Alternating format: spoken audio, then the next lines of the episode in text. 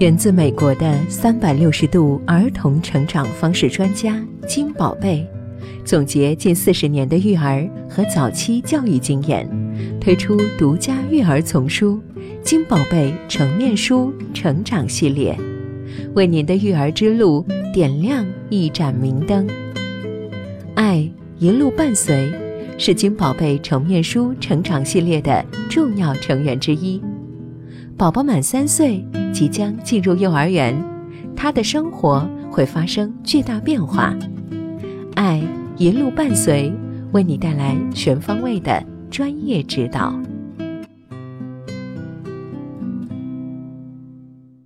第一集，了解你的宝贝，孩子的性启蒙教育。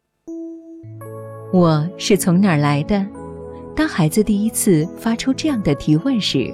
多半父母会用“你是捡来的”搪塞过去。三岁至六岁是孩子的俄狄浦斯期，孩子会对父母的关系、两性之间的问题感到好奇和敏感。在这第一个性启蒙时期，千万别对孩子说谎，而是要运用自己的智慧来解答宝贝的疑惑。其实这个问题的答案很简单，你只要充满爱意的用事实回答：“宝贝，你是妈妈身上掉下来的一块肉。”性身份在三岁前已经确立，到三岁之后，随着语言技能的发育、思维能力的发展和情感的日趋复杂化，孩子在家庭和周围世界里开始意识到自己的性身份。作为父母，千万不要错过了这一最佳时期，对自己的宝宝进行性别教育和自我认知。宝贝出生后，一定要尊重其本身的性别，在养育方面，从取名、着装、生活用品的选择上都不应混淆，以免宝贝从小对自己和他人形成性朦胧意识，从而影响孩子的性取向。期望孩子是父母所盼求的性别，或是双亲偏爱男孩或女孩，或有意的把女孩扮男装，或将男孩扮女装，这些行为均会影响孩子的性自认，导致其将来在性格和行为上的偏差。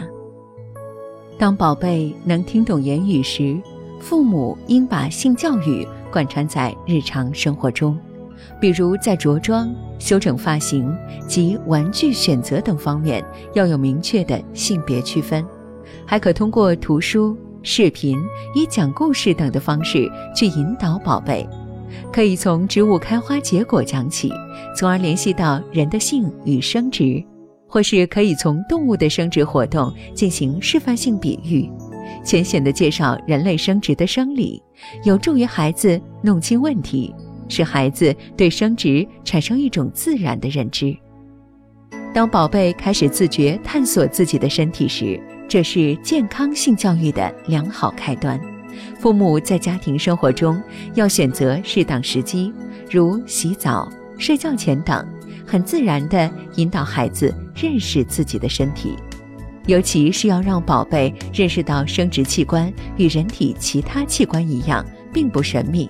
还要引导宝贝从小养成良好的卫生习惯。当宝贝第一次提出有关性方面的疑问时，父母就不应随便搪塞，或是以说谎的方式去回避，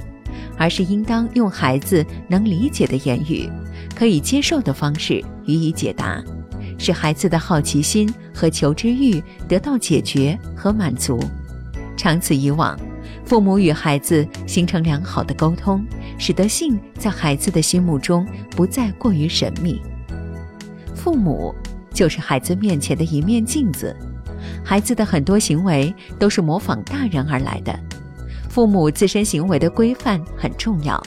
父母之间感情真挚、融洽、道德高尚，也会给孩子树立起良好的榜样。让孩子能热爱生活，正确对待性的问题。此外，父母要鼓励孩子的求知欲的同时，又要把一些具体细节很自然地延迟到孩子的未来生活中去了解。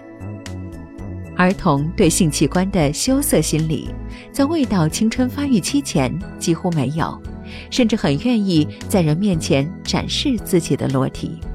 对于别人抚摸自己的性器官也没有反感，很容易被成人，特别是熟人伤害。